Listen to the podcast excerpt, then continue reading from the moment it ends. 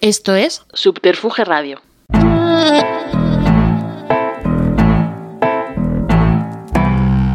¿Y por qué no abríais, eh? Seguro que os estabais drogando tan a gusto ahí con las jeringuillas. Pasa, hija mía.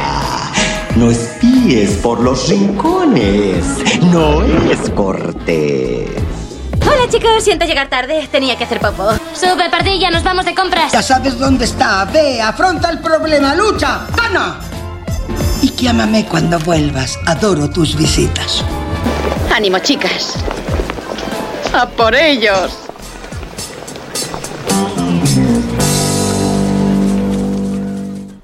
Muy buenas, bienvenidos de nuevo a otro capítulo de Ni tan malas desde los estudios de Subterfuge Radio. Hoy presentamos otra película con otro invitado, al cual he de decir que me hace mucha ilusión tener aquí en la mesa, que es el periodista Alberto Sisi. ¿Qué tal, Alberto? Hola, María, ¿qué tal? Pero no te cortes, tú no estés vergonzoso ni nada, ¿eh? por favor. No, no estoy vergonzoso, estoy un poco tenso porque es Porque, la primera vez que hago esto, pero me, me- me sobrepondré a lo largo de, de lo que dura el episodio. Bueno, esto es entre amigos, ya sabes, siempre es igual que como el podcast típico que a lo mejor se graban, pues eso, pues desde una radio como, como Subterfuge hasta alguna grabación entre colegas. Tú siéntete en tu casa. Libre en mi salsa. Efectivamente, además, venga, voy a tirar de cliché. Nos vamos de boda con esta película. Efectivamente.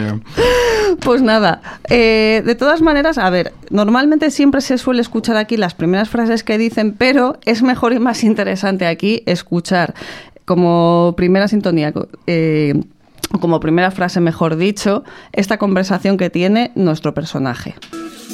Helen, esta es Annie. Hola. aquí está la dama de honor.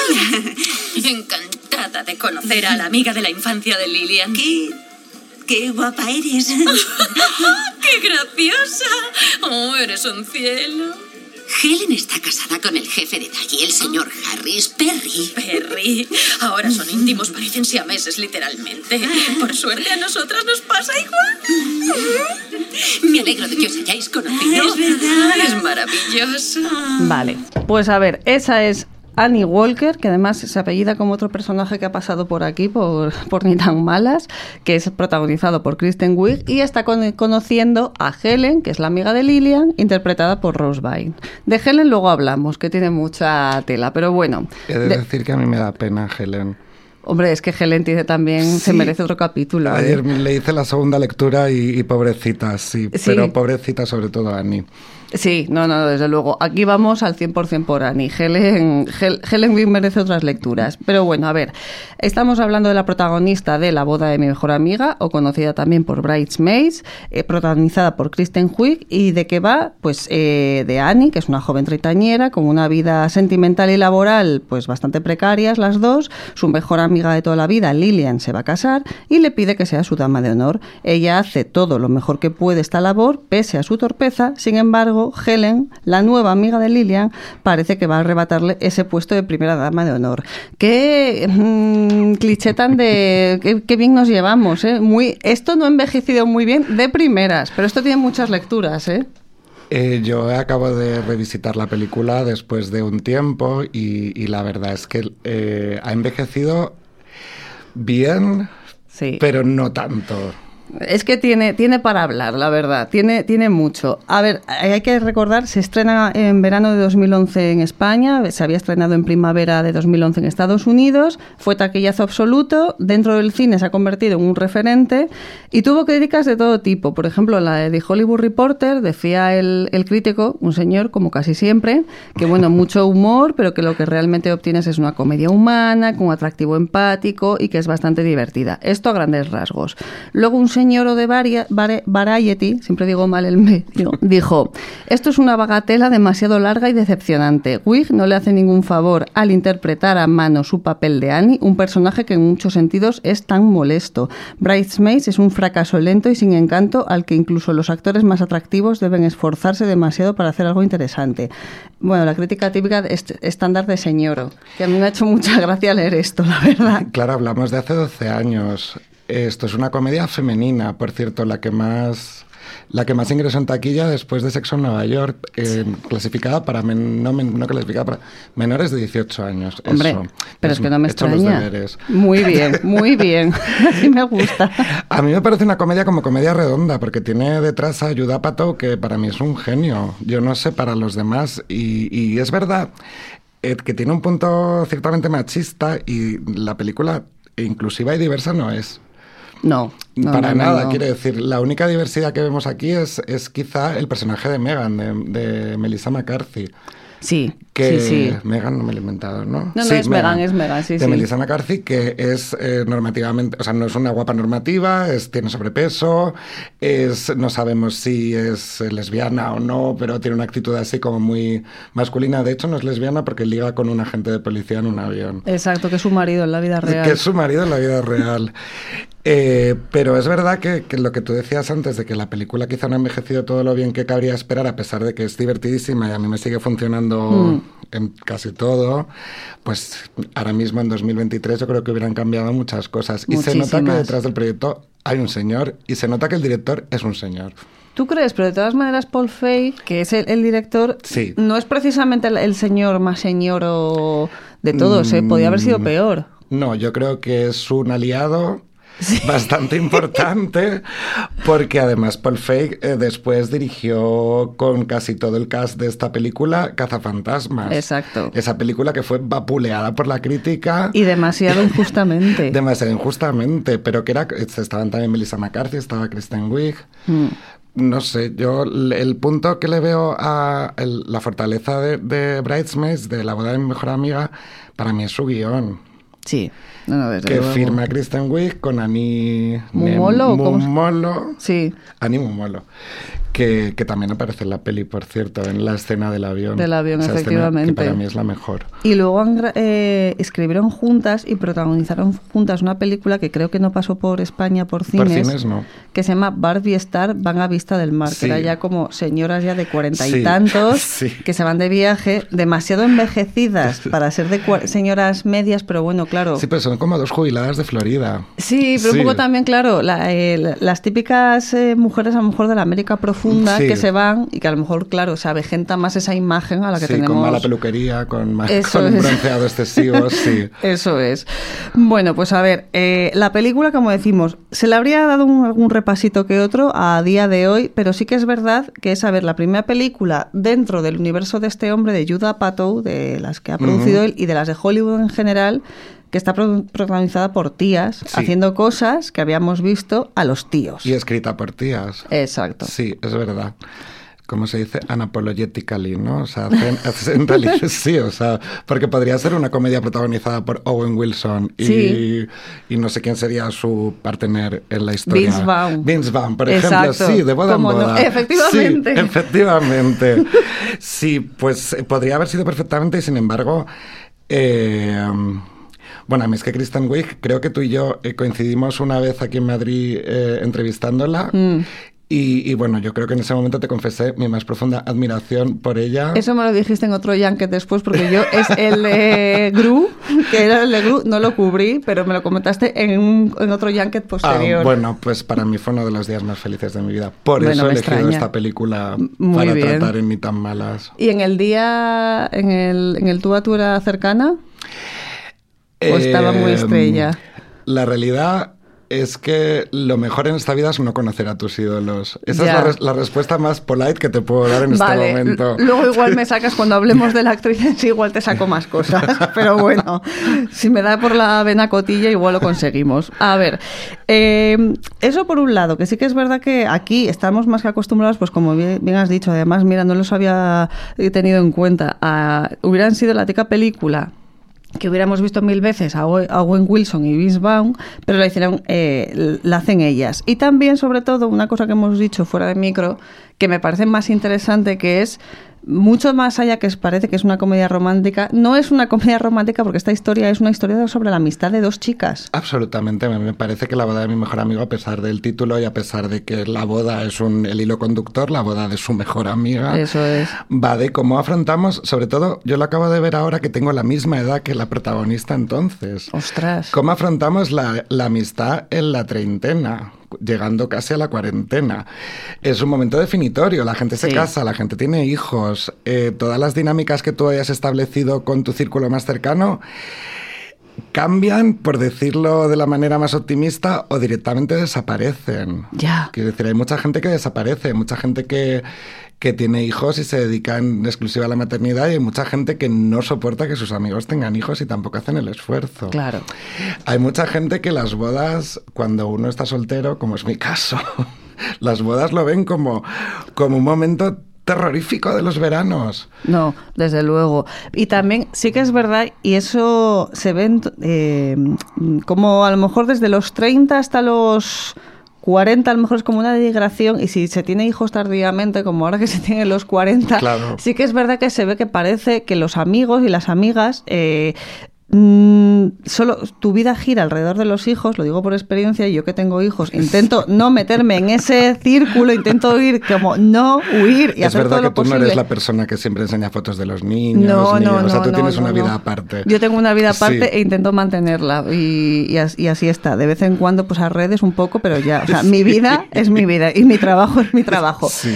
Pero sí que es verdad, y luego también hay una cosa que es tristísima, relacionada también con el tema de las bodas, también entre las amistades de chicos, sobre todo en el mundo heterosexual, que parece que solo se pueden quedar para irse de despedida de soltero, que es una cosa dentro de los círculos que yo lo veo con mi chico y le dices, pero no solo tienen esa excusa de esa excusa de mierda que necesitan una boda para o encontrar una excusa para salir de fiesta, jope, buscar cualquier otro motivo por veros un ratito, yo qué sé. Las pandillas heterosexuales, eh, no, no, no puedo hablar mucho porque no tengo el placer de- Bueno. de, pertenecer a una, pero por lo que yo veo, ¿no? Nos movemos, somos, nos movemos en ambientes laborales, tal, Sí. vemos cosas eh, que, que, que dan en Navidad, en un viaje en verano, Sí. y quedan cuando uno de ellos se va a casar, que lo viven como el triunfo y como la última noche de desfase. Sí, es como muy, muy triste, es como ya tu vida se va, ya no, no puedes tener desfases aunque estés casado, no sé. Afortunadamente en esta película eh, la despedida de soltero de soltera en este caso no Sí. llega a suceder por un motivo que no desvelaremos por no hacer spoiler, igual sí Vale. porque tiene 10 años la película y la gente la habrá visto, pero bueno, no llegan nunca a destino y al final hacen como una recepción pues medio pija, ¿no? Que Sí. una cosa muy tranquila con madres, con, o sea, toda esa locura de Las Vegas, strippers y tal, Exacto. nunca llega a suceder. No, no. Cosa no que llega. agradecemos o bueno, igual se podía haber explotado. Y hay una cosa también, volviendo a lo del tema, que es una historia sobre dos amigas y que se despiden porque una se va a casar, a mí me llama mucho la atención y me recordaba a... Yo no soy la mayor fan de Friends, pero había un momento Yo tampoco. en que, en que, bueno, no sé si seguiste la serie un poco, pero en el... Sí, me acuerdo, pero yo también era muy joven, ¿eh? no te creas que... Vale, bueno, esto es que me pareció crucial y me parece muy gracioso cuando Mónica y Chandler estaban saliendo, Sí. se iban a vivir juntos y se iban a intercambiar las casas. Sí. Entonces, como que medio se cabreaba con Rachel, eh, Mónica, entonces decía, es que tú te vas a ir, Rachel, o sea, Mónica, y de repente lloraba y decía, y, y yo me tengo que ir a vivir con un chico. Y es que es verdad, y ahí lo entendí, dije, es que es verdad, pobrecita, o sea, cambia de vivir con una amiga a, a- a un tío, que, ojo, cuidado, que mm, aquí todo el mundo que sea feliz con su pareja, pero dices, tela. Entonces esto lo veo muy relacionado con lo del tema de que Lilian tiene eh, está triste porque no va a volver a ver a su amiga. Bueno, volver a ver, que no es lo mismo. verdad. Pero en, descar- en descargo de, de- de Lilian diré una cosa, y es que Annie desde el minuto uno, porque no lo hemos dicho, pero la frase que abre la película no la hemos no la has puesto. A ver. Porque es una noche de pasión Claro. entre Ted, que es John Hamm, Sí. y Annie.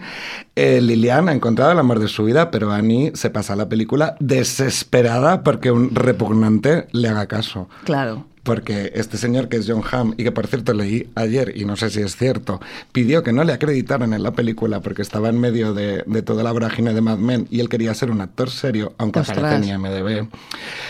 Eh, este personaje es repugnante y Annie bebe los vientos por él y hace una cantidad de cosas humillantes. No, tremendo. porque le hagan casito. Pero luego le voy a defender a Ted. Luego, más adelante, cuando hablemos, voy a defenderle un poquito. No sé cómo lo vas a poder defender, pero Mal vale. que me pese, comparando cosas, pero bueno. Vale. A ver, y tema de las bodas, que además, mira, hemos dicho de boda en boda que no me acordaba. A ver, las bodas en tal, el, esta película que ya pertenece al género de bodas y así, eh, eh, la boda de mi mejor amiga, pero sí que es verdad que se ríe un poco de ello, de toda la horterada, de toda la vorágine y todo lo que supone. Aquí no vamos a hacer ningún alarde de bodas, hay un capítulo de Arsénico Caviar que habla muy bien de las bodas, Sí. así que no me voy a deleitar en hablar todo lo que supone negativo de las bodas, que tenemos en mucho. contra de las bodas. Claro, sí. efectivamente.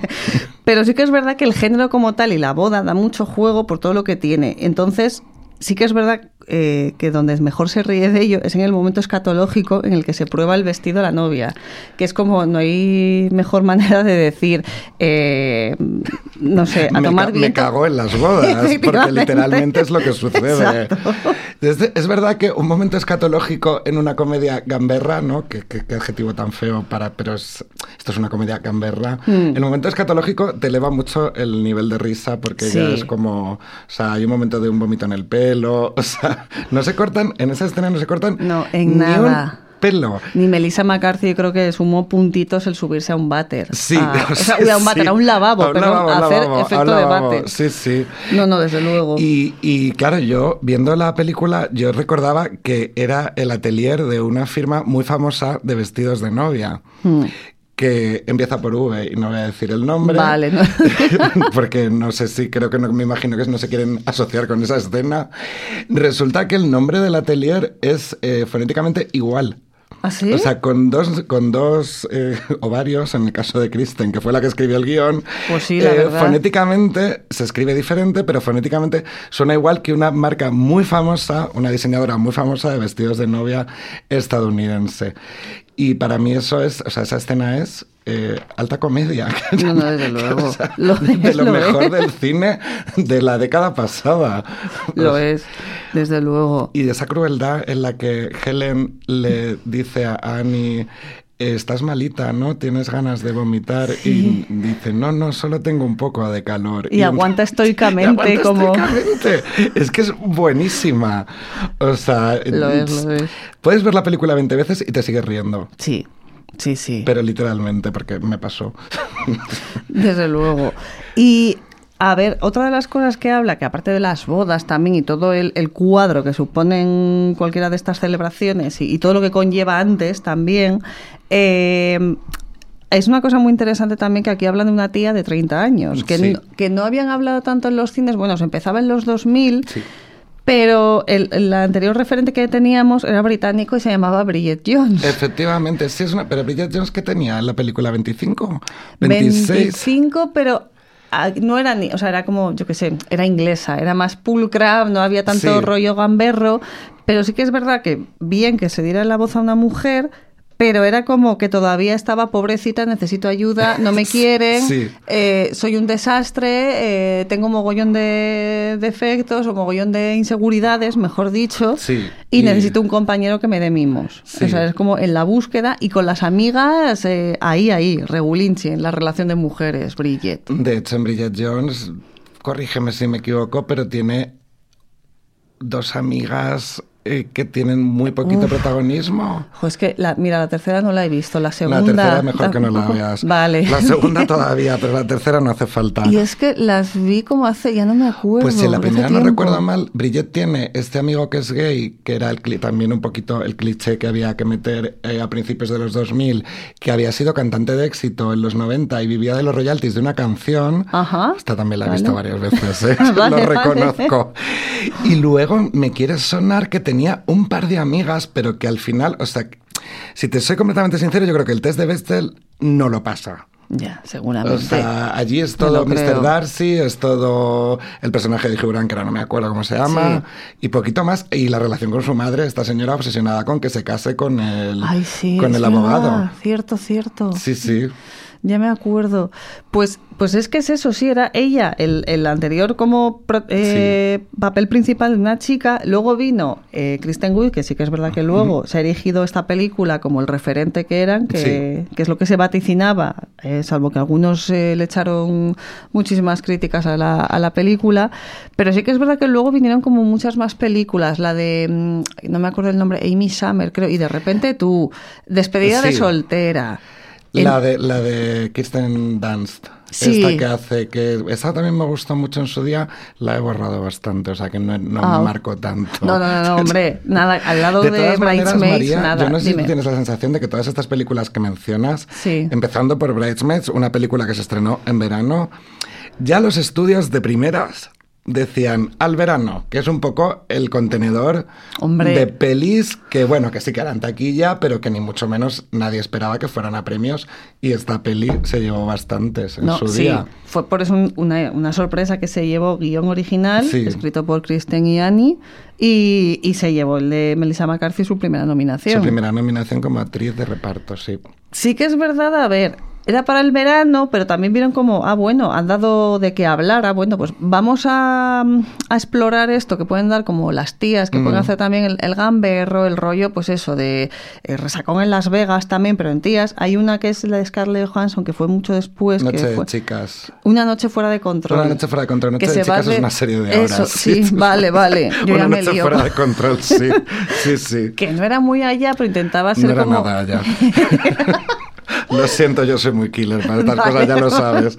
Era un poco eso, pues el resacón en Las Vegas para tías. Lo que pasa es que la, la fórmula se mató y se aniquiló cuando llegó el cazafantasmas. Sí. Llegaron los señoros y llegaron todo el mundo, no sé por qué, a vapulear la película, que a ver, hay mil peores. Era un Sí. poco me.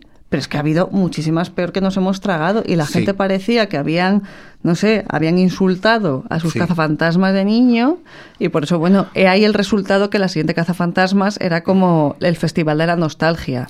Yo he de decir que Paul Feig alcanza un poco el, el, el sumum de, de perfección en su carrera con la boda de mi mejor amiga.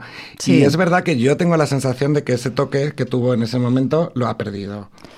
Definitivamente, porque Espías, que es la siguiente, que creo ¿Ah, que también sí? sale Rose Byrne y sale Melissa McCarthy, ¿Sí? es muy divertida, esa está muy bien, pero luego llega Cazafantasmas, que a ti te convenció, pero a mí, y yo no soy un señoro, o intento no serlo, y luego llega un pequeño favor, que Sí, no bueno, visto. sí, bueno, pero ya tiene un, un tufillo a telefilm que dices, Mm. este señor con lo que parecía que iba a ser, porque es verdad que era el profesor de Sabrina cosas de brujas, este señor. El actor, o sea, pero como actor salía, Sí. ¿en serio? O me lo Ah, estoy inventando. ¿Puedo consultar el móvil en este podcast? mm, No bueno, luego debería. no lo miramos, Vale. luego lo miramos, de todas Creo maneras. Este señor era el profesor de Sabina, o sea, era un actor que, se, que entonces ya empieza de mayor a, ¿Sí? a dirigir, bueno, mayor, quiero decir mayor, claro, los estándares, el profesor de Sabrina igual tenía 20 años. Ya, sí. Entonces empieza a dirigir pues con 40. Ujú. Y ahora ya es un señor canoso, ya sí que se le ve tal. Y yo creo que ha perdido ese toque que en un momento dado tuvo y que le salió muy bien en esta película, pero que no. que no. que no ha, re- no ha re- no ha vuel- no ha vuelto a tener. Sobre todo porque es- no le han vuelto a llamar, cada vez hace menos cositas. Sí, pero eso suele pasar, sí, y es, es raro que pase, pero bueno, igual a lo mejor dentro de poco vuelve a sonar su nombre, pero sí que es verdad que mm, fue, fue de bajón, pero vamos, el, el punto y aparte fue la de cazafantasmas. Sí.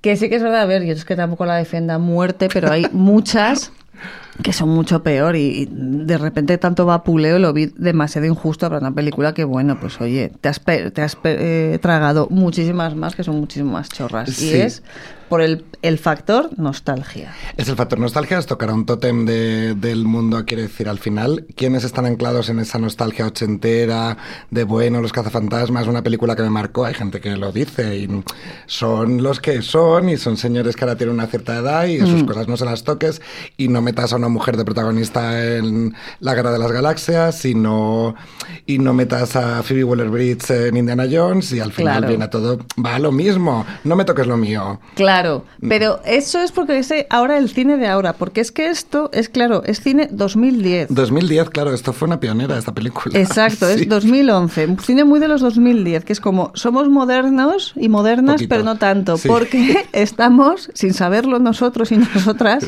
que en 2017 iba a explotar la industria con el caso del señor Weinstein. Efectivamente. Entonces fue como que también el detonante, aparte de que esta fórmula se agotara, aparte ya, pues esto es muy gamberro, chica, eh, tal, y como que la gente empieza a querer otras cosas y otras visiones Sí. de, en el cine. Que esto, a ver, que no ha envejecido, igual tiene cositas y personajes que tienen a lo mejor que pulirlos si se tuviera que hacer una versión ahora. eh, 12 años después. Pero, eh, a ver, sí que es verdad que, claro, aunque era un secreto a voces en Hollywood, cuando ya se destapó y se descubrió toda la mugre que tenía este señor, eh, mm, como que se buscaba ya otro tipo de personajes, tanto en drama, tanto en thriller, no sé, y en comedia, dijeron, esto ya está muy desgastado, este humor mm, tan Chabacano, burdo. ¿no? Exacto, en chicas, sí, y ya se buscó otra cosa, pues eso, una Fleabag en Claro, series. claro, claro. Sí, que al final, fíjate, sí, o sea, hay, hay, hay puntos en común con Fleabag. Mm. Vuelvo a que Annie es una persona desesperada porque alguien le haga casito. Claro. Y de hecho, la persona que le hace casito, que es eh, Rhodes, si no me equivoco, que es Chris O'Dowd, una de las, uno de los actores más sexys de- del Hollywood actual, sin ninguna duda. Vale. Pero que aquí hace como de, de policía pringao, de Sí. policía de tráfico, que me imagino que en la escala es lo peor. Pues a ella no le gusta porque le hace caso y es bueno. Sí, uy, de esto tenemos que hablar Claro. ahora. Si quieres hablamos de ellos. Venga, vamos a hablar primero de las, salvo de, vamos a hablar de ellas, de las personas Venga, vamos en el protagonistas. orden que tú digas. Venga, tú vale, quieras, lo voy diciendo María, yo. Que eres la que conduces del podcast. Vale, vale. A ver, la primera, Lilian, que es Sí. el personaje que hace Maya Rudolph, que es un personaje bastante planito, porque Bastante a ver, plano, sí. es al fin y al cabo eh, pues lo que hace mover a, a Annie, pero vamos, la presentación en la cafetería es muy graciosa, pero vamos, no tiene nada, mm, ningún toque que tenga así que sobresalga más allá del otro, es muy normal.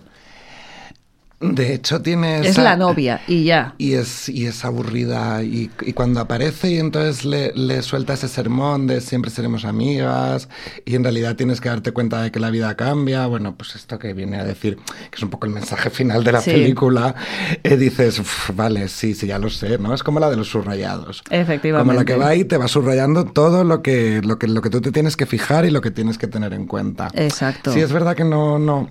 Maya Rudolph es un personaje que, o sea, es una actriz que aparece y siempre cuenta cositas y tal, pero como que nunca marca del todo, ¿no? No, no, no, no, no, vamos, es que es eso, como su papel es ser la novia, que Sí. las demás funcionen Sí. como satélites. Y luego está, a ver, venga, vamos con Helen, que, Helen, que Helen merece varias lecturas y merece también otro capítulo Sí. para hablar de ella. A ver, la buena de Rose Byrne. A ver, desde el principio nada más llegar, a ti te cae mal. Como, como mm, espectador o espectadora, dices, uff, en plan, mal. ¿A ti, te, ¿A ti te cae ma- te cae peor Helen o te cae peor Annie? Porque a mí Annie me pone tan en el espejo que no me llega a caer bien, ¿eh? Y Es Helen, sin es- embargo, es aspiracional. ¿A ti te encantaría ser ella? ¿Tú crees? Hombre, quiero decir, llegas a una fiesta de compromiso y entonces ella lleva, que esto que levanta unas ampollas, ella va con un vestido de noche, Sí. como con una falda, una silueta sirena así horrorosa, Sí, como sí, de, tremendo. de la década pasada también, ahora se ve También. la moda muy pasadita de moda, y, y el resto van pues como con un trajecito de chaqueta, tal, Sí. y la otra llega peinada de peluquería, con el maquillaje hecho, y en realidad, ¿a ti te gustaría ser ella? Pero a ver, porque la ves, además ella lo dice, Ani, ay, qué guapa eres. Porque claro, Claro, la ve como claro, una aparición, pero claro. dices, este personaje, a ver, luego la vas conociendo y al principio dices, es como un poco diva o altiva, porque además le dice, ay, eres la amiga de la infancia de es Lilia. condescendiente, ¿no? Es el, adjetivo, como que trata a todo el mundo como desde una superioridad moral de yo tengo pelas, yo he viajado, yo, mi Claro. familia tiene un viñedo, no sé, como un real, un estate de estos en Pasadena Sí. o algo de estas cosas americanas que ahora no me acuerdo. Pero que ella va como flotando y el resto son como meros súbditos, ¿no? Que aprecian lo guapa que es. Claro. Efectivamente. En realidad sí que es un poco aspiracional, ¿no? Sí, no, no, totalmente. Luego es verdad que, a ver, a ver, sí, se puede hacer spoiler, se la ve que además eh, explote al final y vea que, que no tiene amigas, cuando va y necesita ayuda de Annie, Es una tía que está súper jodida. está muy, muy, muy mal. Está muy mal. No, no, desde luego. Y además, de hecho, es como el personaje. Luego, cuando se habla de Annie, es que me gusta mucho porque es como el, el referente que tiene. Pero sí que es verdad que, a ver, mm, es una persona, en el fondo es una pobre mujer. Ella está construyendo una fachada. Claro. Ella construyó una fachada de perfección que pasa por todo, pasa por. pasa por. ¿Podemos hacer spoilers ya? Sí, ¿no? sí, puedes hacer- Le robó las ideas a su mejor amiga. Ahí está. Y me llevo yo el crédito, pero lo que quiero es, o sea, si ella quiere hacerle una fiesta temática de, de París, yo me la llevo a París en primera clase a un Sí. hotel de cinco estrellas. Al final ella construyó esa fachada para finalmente explotar y decir, es que es la única manera que yo tengo de afrontar la vida. O sea, hay una escena en la que pasan sus hijastros al lado. Sí, y pasan de ella y la mandan Y la, a freír la- monas. la maltratan. Completamente. O sea, le- les falta escupir. Y ella, y ella no pierde la sonrisa porque en su fachada de club de campo de vida perfecta Claro. no, no, no puede haber hueco para dos adolescentes que te tratan fatal. Claro, es que, o sea, a mí me llega a dar pena. Quiero decir, a mí cuando digo que quiero ser la Helen, quiero ser la guay, no la que tiene una depresión de caballo Claro. no diagnosticada y que vive seguramente a base de Xanax, claro. claro, es claro. que es eso. Por eso, en el fondo, a ver, de primeras al público en sí, y más sobre todo al público de 2011, Sí. la tía ya cae mal. Hombre, y sí, dices, sí. uff, ¿esta de qué va? Y ya dices, bueno, aquí es cuando viene el dilema. Pero luego también, bueno, te da pena Ujú. cuando le dice a Annie, ay, me alegra y se ríe cuando dice, por fin te veo fea, Pues por fin eres un ser humano. Y, yo, "Pero, tío, y ahí te da penita la pobre y dices, jope, que la pobre está pasando mal y te acaba de decir que, que su vida es un destroce y un horror. Que además es cuando se ha perdido Lilian, ¿no? Entonces, Sí, sí, se ha perdido entonces la Lilian. única que sabe dónde puede estar es su verdadera amiga. Claro. entonces ahí.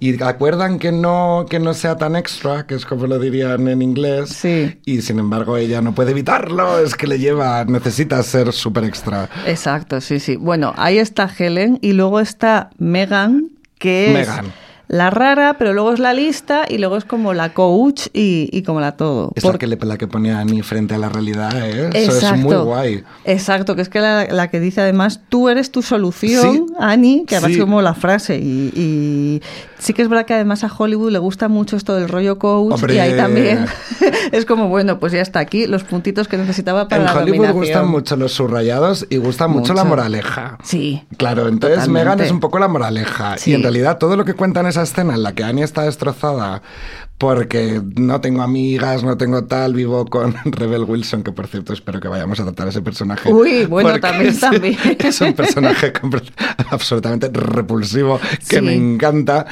Eh, en ese, ese momento ella lo usa precisamente pues eso para soltar la moralejita que requería la película y que yo te digo una cosa, creo que cualquiera, o sea, es tan genérica que Sí. cualquiera en cualquier momento que se sienta de bajón, tú te lo pones, oyes a Melissa McCarthy en ese papel contándote eso, vestida con esa gorra y hecha un cuadro Sí. y, y dices, hostia, esto me sirve para continuar con mi vida adelante. Pero además porque es que es la típica que cuando la conoces dice, es que conecté con un delfín, no sé qué, y unas rayadas, y dices, Sí. pero está loca, o sea, es como el personaje que parece que va a decir sandeces dentro del grupito Hombre, dice de muchas amigas. sandeces. Sí, y, y que ahí se queda, pero hombre, y que roba perritos y que tal, pero hombre, es como más allá, hay más enjundia, y, y, y a Dios gracias que le dan a ese personaje más cosas, no Es solo una tía que en tiene, eso. o sea, no es la típica tía que tiene un corazón enorme en realidad, o sea, que, que te da como perecilla al principio, Sí, pero sí. luego es como súper buena. Exacto. Y, y en realidad dice, joder, dices que no tienes amigas y me tienes a mí delante. Claro. Que sí soy tu amiga. Y Ani dice, tú, cuadro, no eres mi amiga. Pero claro, al final dice Ani, pues sí, sí eres mi amiga, aunque tengas este aspecto, aunque te muevas así, aunque seas mm, extravagante, estrafalaria y Claro. estrambótica.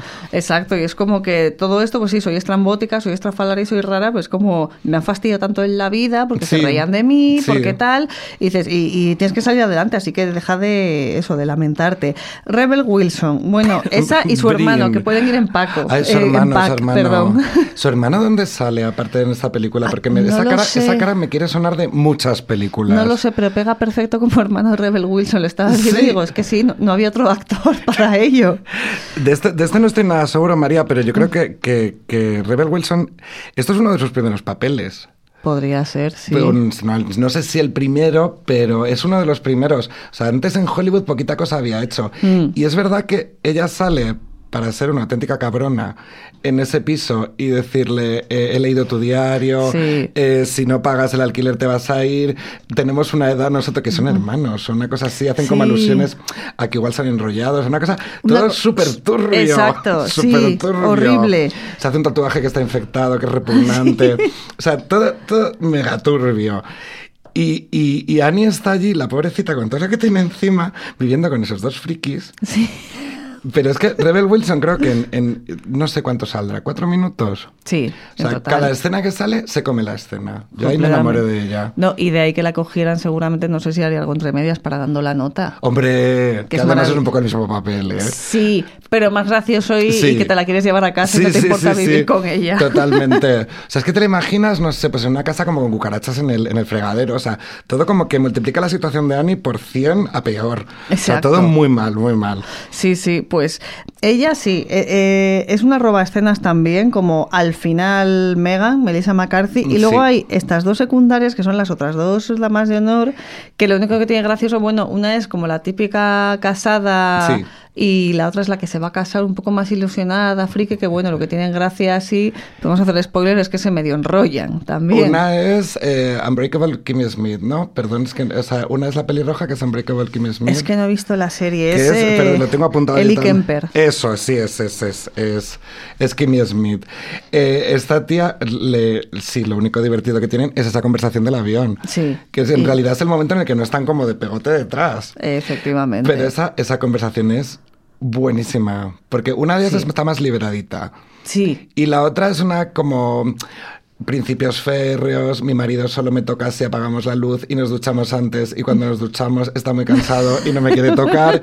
es que, o sea, quiero decir, y está como, como la pobre como amargada en una vida que no le gusta y entonces la otra es, es ese Pepito Grillo que le dice, tías, que tenías que haber aprovechado la época de la universidad Claro. para probar otras cosas y ahí es cuando pasa eso.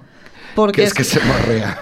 Es como lo que pasa después de las bodas es esto, es Sí. el, el, Sí, el- sí. el aburrimiento extremo. Sí, totalmente, claro. Fíjate, yo no lo había ni, ni no lo habías identificado en eso, pero obviamente seguimos con la temática bodas, claro. Claro, no, no, es que es, es, es lo que trata totalmente y que lo mira desde muchas esferas. Y a ver, John Hamm, Ted, a ver, Este personaje, Es- este personaje te estaba deseando que llegara. Sí, a ver, es un tío que, a ver, obviamente es idiota, es insoportable, pero es que lo bueno que tiene es que le pintan de villano, pero no es el verdadero villano. Yo tengo otra teoría. Es idiota, es insoportable y, y en realidad déjame claro desde el principio que no quiere absolutamente nada con Ana, que es, con Annie, que está completamente loca por él. En Efectivamente. realidad está loca porque, le haga, porque cualquiera le haga caso, creo yo. Claro, y aparte este, bueno, es, es asqueroso, pero es que no se esconde en ningún momento, con lo cual lo bueno que tienes es que es una persona al fin y al cabo honesta. Es como, soy así y no lo voy a defender y es como, pobre de aquella que se, que se pille por un tío así. O ¿Puede sea, haber algo más humillante que estar en un poscoito y que la persona que tienes al lado te diga, no sé cómo decírtelo, pero por favor te puedes marchar ya"? Exacto, sí, O es sea, tristísimo.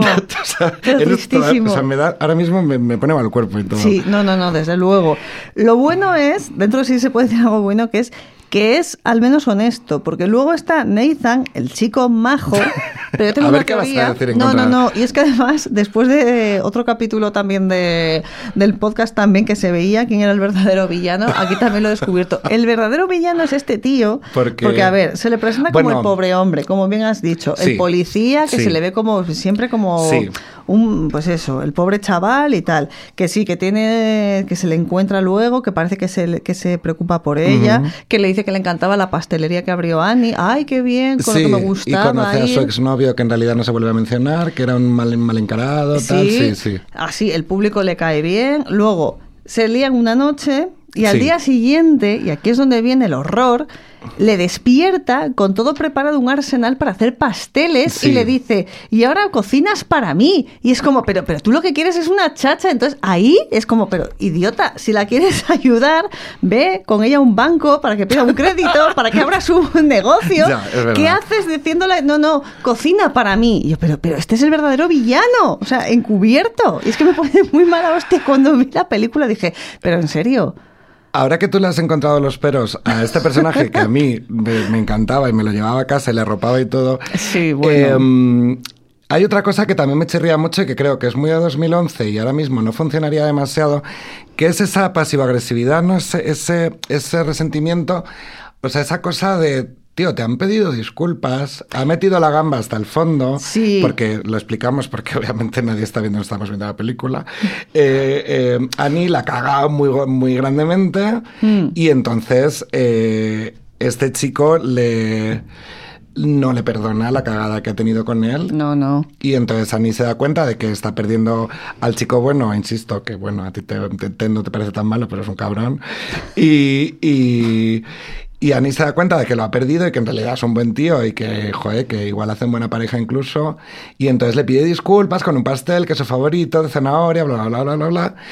Y el otro no la perdona. No, pero no. no. la perdona hasta el punto de que al final, cuando necesitan ayuda de la policía, el otro se sigue manteniendo en un plan de no te voy a ayudar. Y esa cosa. Quiero decir, eso no es nada nice, eso no es nada, Nada, ¿pero no, es nada ser? no es nada como debería ser. Me has hecho pensar que sentía cosas, como me has tratado Sí. mal. Ay, es como, sí, sí, vete, ay, uf, eh, arregla las luces de los frenos, tal, y ya Sí, se va sí. como con su orgullo totalmente dolido. Sí, Es por eso que es que es eh, esa, esa conversación a día de hoy se vería como el, pues eso, como un falso aliado, completamente. A día de hoy Sí, eso ay, es estaría medio cancelado. Por Sí. no decir cancelado del todo. A ver, sería un falso aliado si se quita el uniforme y va como un poquito indie. como- Claro. sí, sí, sí, sí. Bueno, decir esto en los estudios de subterfugio, un poquito indie. No sé si se puede. Tú pero, lo que quieras, no pasa nada. Pero, pero sí, ¿no? Aliados de uñas pintadas. Estos que todo o que va de indie y luego en el Sí, fondo es que un va poquito y luego le gusta a Carolina Durante, ese tipo de cosas, ¿no? O sea, bueno, yo es que ya sabes que soy muy extremo, pero Puede de, ser, de puede opiniones ser. férreas sobre tus Tamorla, no sé, algo así. Terrible. Puede ser, puede ser. Bueno, y ahora vamos sí que sí a hablar de la pobre Annie, que sí que mía. se merece, y Kristen, y, y se merece todo lo bueno, que tiene bastante de qué hablar. Sí. Y para ella va dirigida este podcast. A ver, sí que es verdad que se la quiere, que se va con ella desde el minuto uno, Sí. recordemos 2011, pero yo creo que también en 2023 se sigue yendo con ella. Y más, yo creo. Yo creo que es una cuestión que podría haber sido, bueno, en los 90 obviamente esta película no se hubiera hecho, pero si se hace una versión dentro de 10 años, otra versión dentro de 20, al final cuando tú tienes esa edad y tienes esas expectativas de futuro y en realidad eh, te das cuenta de lo que es la vida, que te das cuenta cuando llegas a la treintena ya Mm. apurando, eh, claro que empatizas y claro que dices, joder, pobrecilla, y joder, sí, claro que vas con ella, porque en la vida no para de darle hostias. Es que es eso, porque sí que es verdad, y aquí Helen recuerda cómo sale, o sea, como es tan perfecta, es como, Helen es la típica eh, protagonista de peli comedia romántica de chico conoce chica, es Sí. perfecta, y oh, encontronazo uno, encontronazo dos, pero es perfecta. Y aquí, lo, esta pobre, pues es, a ver, no tiene, no tiene ni un duro, tiene un curro es- espantoso con un jefe idiota, Sí. que además le dice, sé como Calúa, que, Sí. que se llama Calúa la compañera, y es como, pero que es una chica a la que al jefe le da miedo tocar por si le denuncian por acoso sexual. Sí, ¿Te una cosa o sea, muy porque es como, turbia, como sí. súper exuberante y tal, y súper joven. sí. Y le dice, pero no me denuncies, es como ese chiste Ay, sí, machirulo de no me horrible. denuncies. Sí, Horrible. sí. Bueno, en una joyería además como de, de terrorífica, de estas como de... Sí, de- de-. De, de traficar con, con oro. Sí, sí, o sea, un sitio horrible, repugnante. Es que es eso, tiene el curro horroroso. Se ha colado por un tío que pasa de ella y no se da cuenta y no se quiere dar cuenta por mucho que Lilian se cabrea con ella y de, has quedado de nuevo con él, en serio. Que porque luego va a estar hecha mierda después de habérselo tirado. Eso lo hemos dicho todos a muchas amigas. Claro, Sí, efectivamente, sí. efectivamente. Y luego, bueno, pues eso, que es eh, la metepatas del libro. Y es muy como la metepatas mainstream, que luego tres años después se vería a, a Frances Ha, a Greta Gerwig, que es como Totalmente. la Ay, versión... Greta Gerwig, totalmente. Sí, como que coge el testigo absolutamente. Sí, pero en el cine indie, claro, de otro rollo, que también es como su amiga, que es con la que habla, encontronazos con Adam Driver y tal, y, y que cómo molamos todos en Nueva York y tal, pero es eso, ella es un, eh, un desastre con patas, pues Sí. igual que la pobre Annie también. Entonces, aquí la metepatas, la figura que es Annie, que es- me hace gracia y me gusta que fuera ella la protagonista, y también seguiría siendo en 2023, porque antes no acostumbrabas a ver a la protagonista como la metepatas. Hecha un como- desastre. Claro, y como, ser. uy, no, con 30 años ya tienes que tener mínimo pues un hijo, una vida encarrilada y una casita con valla. La Al menos. protagonista podría haber sido Helen. Exacto. Claro, sí, sí, totalmente. Entonces, por eso está bien que esta película, que escribió muy acertadamente eh, Wiggy y, y Annie Mumolo, era, ¿verdad? Molo, Sí. Es que tiene madre mía. Pues ahí sí que es verdad que mm, no ha envejecido, envejecido tan mal, pero sí que es verdad que entiendo que fuera un referente y que se haya quedado hasta día de hoy como, como referente, porque al fin y al cabo se veía eso. La mete patas, la, la chica que no es perfecta, que vale, sí, obviamente a lo mejor eh, normativamente, físicamente lo es, pero en la forma de ser no, y eso se agradece. Eh, físicamente tampoco. Kristen Wiig hace 12 años normativamente era una belleza. Quiero decir, de hecho, Kristen Wiig es el, el misterioso caso de personas que han mejorado muchísimo a medida que se han acercado a los 50. Sí, pero a ver, yo que sé, que no era a lo mejor, pues no sé, no habían cogido a Melissa McCarthy para hacer de No, ella. claro, sí, A bueno, quiero decir, hay un refiero. punto intermedio para esto. Sí, sí, totalmente, Claro, totalmente. sí, sí. Sí. Y, y eso, y aquí en cambio se villaniza a la chica perfecta, que es la pobre Helen. Sí. Y, y por eso ella, o sea, Annie, en este momento, y aquí es donde todos y todas vamos con ella y le damos la razón, en este momento que se oye cuando pierde los papeles con Helen. Helen va a llevarme a París. Dios mío, venga. ¡Qué cara! ¡Has picado! ¿Te lo habías creído? ¡Qué cara! Solo un viajecito preboda. Conoceremos a la diseñadora de su vestido y podrá probárselo. ¿Vas a llevarme a París? Dios mío, eres la mejor dama de honor de la historia. Muchísimas gracias. Dios mío. ¿Estás de coña, joder? Annie. No, mamá, al puto París. Annie, ¿qué haces? Yo te dije lo de París, fue idea mía desde el principio. Annie, cálmate. No, Lilian, ¿ahora vas a ir a París con Helen? ¿Qué vais? ¿Vais a pasear en bici con boina y unas putas baguettes en la cesta de la bici? ¡Uy, qué romántico! ¿Qué clase de mujer le regala a otra un viaje a París? ¿No es cierto? ¿Una lesbiana? Todas lo estamos pensando, ¿no? Vale, sí, lo estamos Yo sí. pensando todas, ¿no? Annie. Lilian, esta no es la tú que yo conozco. La tú que yo conozco habría visto eso, habría puesto los ojos en blanco y habría pensado que era una exageración, una ridiculez y una estupidez. Fijaos en esta fiesta, fijaos en esa puñetera galleta. ¿De verdad creías que este grupo de mujeres iba a terminar esa galleta? Oh, sabes, eso me recuerda a una cosa. No he tenido la oportunidad de probar la puta galleta. Bueno, lo de la galleta hemos de decir que es uno de los muchos adornos horrendos, horribles y de muy mal gusto que hay Horroroso. en esa fiesta. Que encima Es- te dan un es perrito. impos- Es, imposible de, de explicar lo que está pasando en esa fiesta. Hay una fuente de chocolate, eh, pero además como de verdad, de piedra. La galleta gigante en forma de corazón. Una, una torre Eiffel enorme. Mm, no sé si hay baguettes, pero seguro boinas. Sí. Y al final te regalan un cachorro.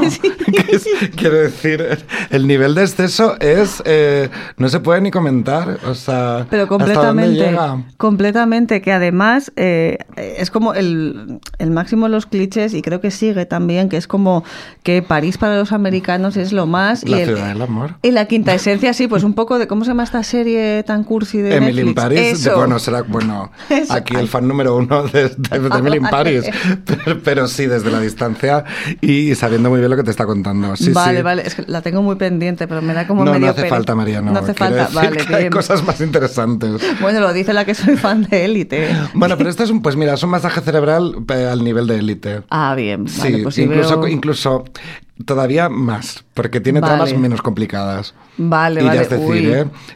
Va- vale, uy, uy, uy, me la has vendido completamente. Sí. Pues es que aquí, claro, se la entiende independientemente a que esta, eh, la fiesta sea un, un despropósito de, Sí. y la quinta esencia de la horterada, pero es eh, ella, o sea, es que al fin y al cabo, y esto es un poco a lo mejor americano, pero Mm. Kristen Wiig, Annie, eh, representa la política del esfuerzo, la que se lo ocurra, Sí. que al fin y al cabo está ahí, al pie del cañón como amiga, y en cambio, Helen es la trepa eh, que se puede extrapolar también a todos los mundos, al, al laboral, a pues, las relaciones eh, con familias también. Claro, es que no, no hay que verdad. olvidar que, que Annie es una persona que llega a una fiesta de, de compromiso, no esto ya en realidad es la, la despedida de soltera, Mm. antes de la boda.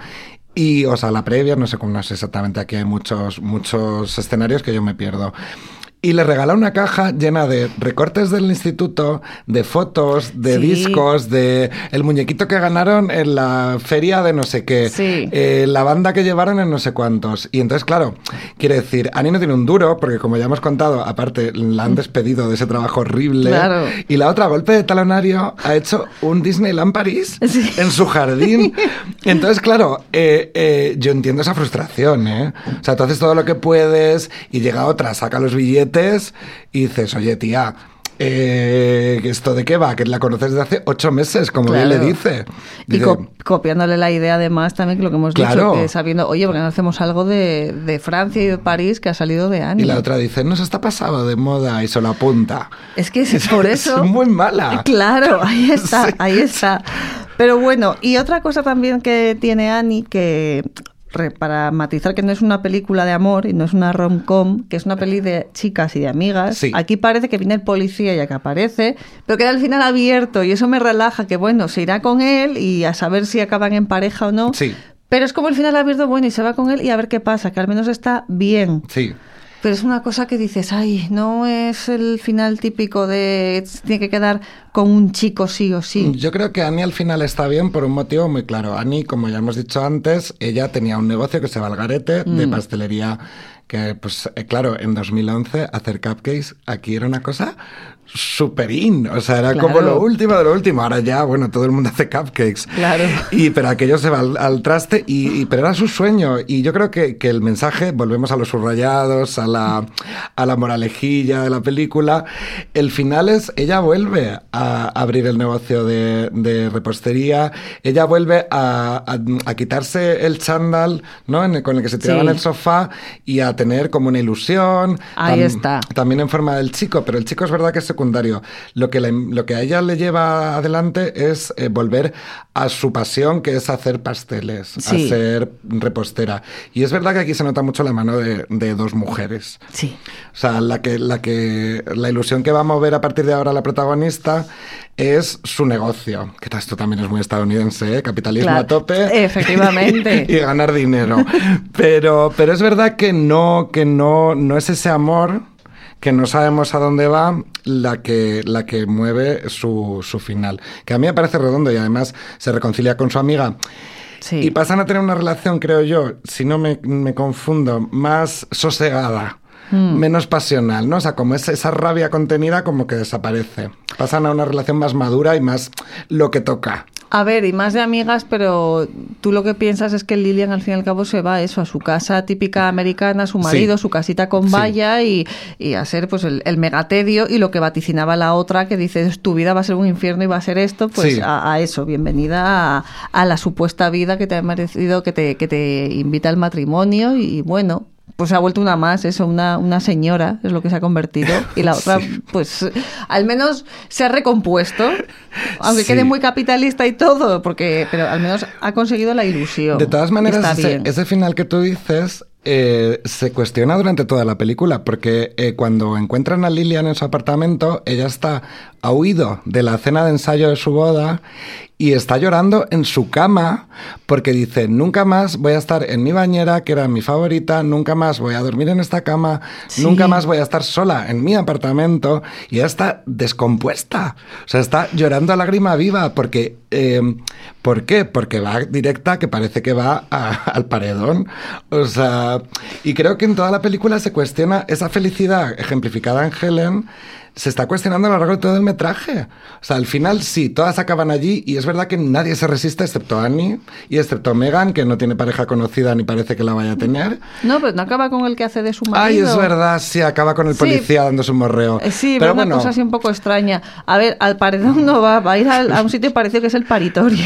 al paritorio, sí, efectivamente. Entonces, pues eh, lo que pasa es que es lo que te venden, un poco entre comillas, pero aquí no mucho, pero lo dejan entrever, pero como, bueno, pasa por el aro y, a ver qué pasa. Entonces, eh, recordemos 2011, ahí lo dejamos, porque pues es un poco lo que deja y al fin y al cabo como se quiere centrar en Annie y cerrarlo así como abierto, pues es eso, lo que has dicho, encarrila su vida y al menos su negocio. Dicho esto, todas las actrices son parte del mismo grupo de aristocracia hollywoodiense salida de Sí. Saturday Night Live, todas casadas, muy casadas, y, bueno, Maya Rudolph creo que va por el cuarto hijo, bueno, ya no creo que tenga muchos más. Que está con Paul con Thomas Paul Anderson. Thomas Anderson. O sea que al final ellas, bueno, desde el guion de la peli y tal, que yo estoy seguro de que todas metieron mano de alguna manera, eh, sí que, bueno, vale, hoy qué horror casarse, pero todas llevan muchos años muy recasadas y con vidas felices y siendo estas parejas que siempre dicen eh, las parejas perfectas de Hollywood. Parejas que siguen unidas. Parejas que siguen unidas, sí, Eso en algún medio también se ha ido corrigiendo al cabo del tiempo y se tiene que volver a sacar también. sí. Así es, así es. Bueno, a ver, eh, ¿no me vas a decir nada de Kristen Wiig o se te, se Ah. te quedó un poco la magia? No se me quitó la magia, me cantó una canción, ¿eh? ¿Ah, sí? Sí, a ver, bueno, eh, en los Junkets tú sabes lo que son. No Sí. sé, además esto era una cosa con una mayor muy importante. Mm. Eh, no sé si llegaba a haber incluso extranjeros, por lo tanto se reducía todavía más el tiempo que teníamos Claro. con los talents. Ella no estaba sola, estaba con Steve Carell. Y, y yo, quiero decir, eh, parece que yo me senté con ella media hora en una suite de un hotel y no. Le pude hacer, creo que cuatro preguntas. Eh, creo que tiene esta cosa de los que han sido payasos. Eh, no quieren que cuando están sin el traje de payaso la gente piense que siguen siendo payasos. Sí. Y, y- y- y ella es una cómica y, ha hecho reír a mucha gente y lleva desde principios de los 2000 dedicándose a esto, pero esta mujer cuando se va a su casa, quiero decir, es como si tú llegas ¿no? y le dices, venga, cuéntame un chiste. Claro. Pues a ver, igual mm, tampoco yo le entré por el que, ojo. y que también estarían muy centrados, como siempre en estas cosas, en hablar de la película, efectivamente. De que si, en este caso sería Gru, que si Gru por aquí, Gru por allá. Y Steve Carrell tres cuartos de lo mismo Sí, también. Que yo siempre me los intento llevar fuera, pero tú y yo sabemos que Ya. esta gente, sobre todo los de Hollywood, están muy bien aleccionados. Hombre. Y lo de salirse del guion que les han dado no sucede. Exacto. Y de ahí sí, te pueden contar eh, o A, B y C y, y a ver cómo te lo cuentan. Sí. Y esta chica, esta actriz sí que es verdad, como suele pasar muchas veces, mal que nos pese, está desaparecidísima, porque ha salido, bueno, su último papel importante que tenía aquí apuntado fue ser la villana de Wonder Woman. O sea, ese fue el parte. último, porque No, venía yo con esa idea. No fue el último importante dentro de lo mainstream, Sí. pero sí que es verdad que salió, que otra que tengo pendiente también, de la película de Linklater. Linklater, buen- am- esa película tuvo unas críticas atroces y a mí me encanta porque me Vale. parece que Kate Blanchett lo hace. Ya. Y ella es la vecina y tiene mm, cuatro minutos de metraje. Pues fíjate, me están Sí. quedando todas. Y además vecina chunga. Yo entiendo que ella seguramente en esta última, eh, bueno, al final firmas porque es Linklater, ¿no? Mm. Linklater o como sea, Richard Linklater. Eh, firmas porque, joder, es un director de muy guay que te está dando un papel que lo mismo se quedó en la sala de montaje, no lo sabemos. Posiblemente. Pero Sí. es verdad que aquí la película, además, si no recuerdo mal, está producida también por Blanchett y es ella, de principio a fin, y Mm. el poquito papel que tiene Kristen Wiig es una cosa anecdótica que no... Yo no sé para qué digo que está producida por Blanchett, si no, me- no, no lo tengo seguro. Puede Mal ser. periodista soy. Tampoco, no te preocupes. Y si no, tiene toda la pinta de haber estado producida. Y si no, ha Algo, meti- algún euro habrá metido. No, han metido mano siendo Kate Blanchett, Mm. sí o sí, pero vamos, completamente. Pero sí, sí que es verdad que se ha quedado para eso porque es que, y además has- eh, hemos dicho la película clara, porque en la industria o eres Kate Blanchett o Sí. una más o ya no haces nada, pues eso. Eso sí que es verdad. Para papelitos, pues eso, que se pueden quedar en la sala de metraje o, ah, bueno, pues Sí. sales aquí un ratito. Fíjate que tengo la sensación de que hacer eh, esta villana en Wonder Woman 1984 en- fue una jugada que no le debió salir muy bien. Porque esa película sí que fue. O sea, para empezar, ahora mismo Gal Gadot es un personaje en Hollywood que no es querido por todo el mundo. Una, persona, una personita muy polémica. Y esa película, a pesar de que en taquilla probablemente funcionara muy bien, porque es lo que es. eh, yo creo que la crítica ya, igual que la primera, que a mí me gustó muchísimo, en la que sale Elena Naya, por cierto, haciendo un papel estupendo. Sí. Esta pf, se me hizo muy bola y se me hizo muy larga y se me hizo tediosa y repetitiva. Y yo creo que, que igual no, le, no, no fue el mejor movimiento en su carrera, no lo sé, y hablo sin saber, que es una cosa que los periodistas también hacemos mucho. Bueno, sí, se hace, pero de todas maneras, a mí la película sí que es verdad que en general la película me gustó, me pareció la típica película superhéroes bien, aunque Sí. también suena, la gente se la criticó mucho, venía de pospandemia, Ujú, le debieron sí. dar una vueltita de dos o tres en el metraje. Sí.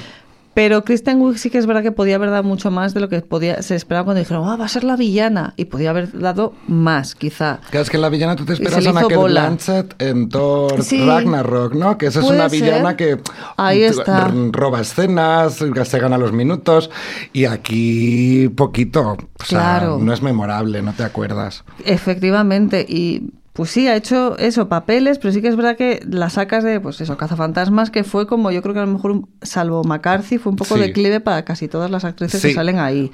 Zulander 2, que sale, bueno, hola, ¿qué tal? Y adiós. La voz de la de Gru, también, Sí. que vale, o sea...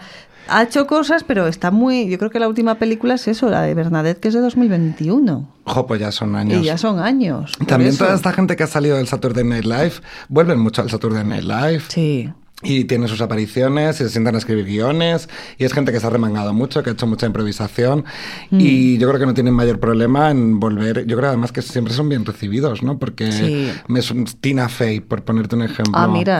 vuelve habitualmente y te hace un papelito y te hace un cameo. Mm. No, es, no es del cast habitual, pero es un personaje que yo creo que tiene- no lo sé, te vuelvo a decir porque nunca he estado allí ni conozco a los responsables, pero da la sensación de que tiene la puerta muy abierta. Sin ir más lejos, Pete Davidson dejó el, el reparto habitual, pero sigue yendo muchas veces. Entonces Sí. yo creo que Kristen Wiig también lo hace y al final pues estará con sus cosas Sí. escribiendo, produciendo. A ver, estará produciendo seguramente y, y moviendo sus millones que habrá ganado, porque Eso bueno, también. de eso se, se vive y con su marido y con sus hijos que debió tener hace relativamente poco por gestación subrogada. Ah, eso no lo sabía yo. Pues sí, sí. Se me acaba de derrumbar un mito. Ay, madre, pues lo llego a saber, no te me, lo voy a digo. me voy a ir tristísimo, María, Ay, de no, aquí. no, no, no, no. Arriba que hemos hablado de Annie.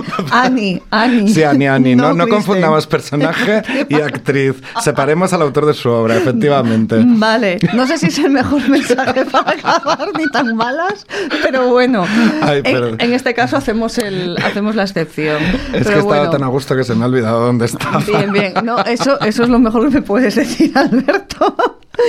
Pues oye, que ha sido un placer haberte tenido por aquí a hablar de esta película, que me da ganas también de ver cosas. eh, me da ganas de volver a ver, sobre todo, y hacerle un favor a la pobre Helen y a la pobre Rose Byrne. Otra también a otra actoraza, porque es que me, me encantó haciéndola de cómo... mm, Ay. Acabar con tus vecinos. También. También. Esa, no, pero la serie en la que salía precisamente también Kate Blanchett, que hacía de, de la feminista mítica. Ay, se me ha Sí, ido el eh, nombre. Miss- Mrs. Ay, sí, esta serie. Mrs. América. Mrs. América. Maravillosa también, pero bueno, ahora como todo el mundo podemos buscar el nombre en internet. Ahora voy a buscar tantas cosas en Google en este claro, momento. demasiadas. Pero bueno, lo dicho, Alberto, un placer haberte tenido aquí. Y pues a vosotros, pues muchas gracias por haber estado ahí y muchas gracias. Esto es Subterfuge Radio.